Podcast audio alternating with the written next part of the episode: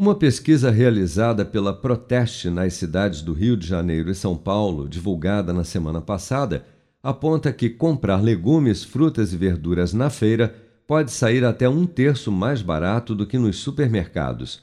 Segundo o levantamento, a economia pode chegar a 22% na capital paulista, enquanto na capital fluminense a economia é de até 30%, como destaca a especialista da Proteste, Mariana Rinaldi. Os resultados evidenciaram uma variação de preços muito grande e mostraram também que as feiras são os lugares mais baratos para aquisição desses itens de alimentação.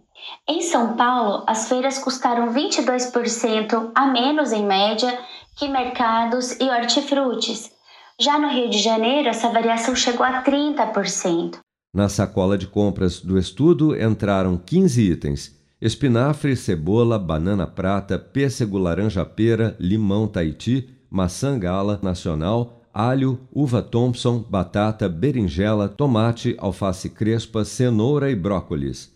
De acordo com o estudo, o espinafre foi encontrado com valores que oscilaram entre R$ 2,49 na feira e R$ 3,99 no supermercado, enquanto a banana prata estava sendo vendida em São Paulo por R$ 5,21 na feira e até R$ 9,99 no supermercado.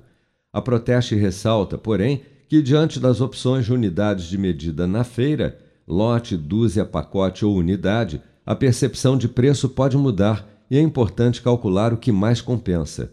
Segundo dados do IPCA, Índice Nacional de Preços ao Consumidor Amplo, a cenoura foi a campeã de aumento de preço em março com alta de mais de 55%, seguida pela batata inglesa, que subiu 23,49%, e hortaliças e verduras, que ficaram 15,42% mais caras no mês passado. Com produção de Bárbara Couto, de Brasília, Flávio Carpes.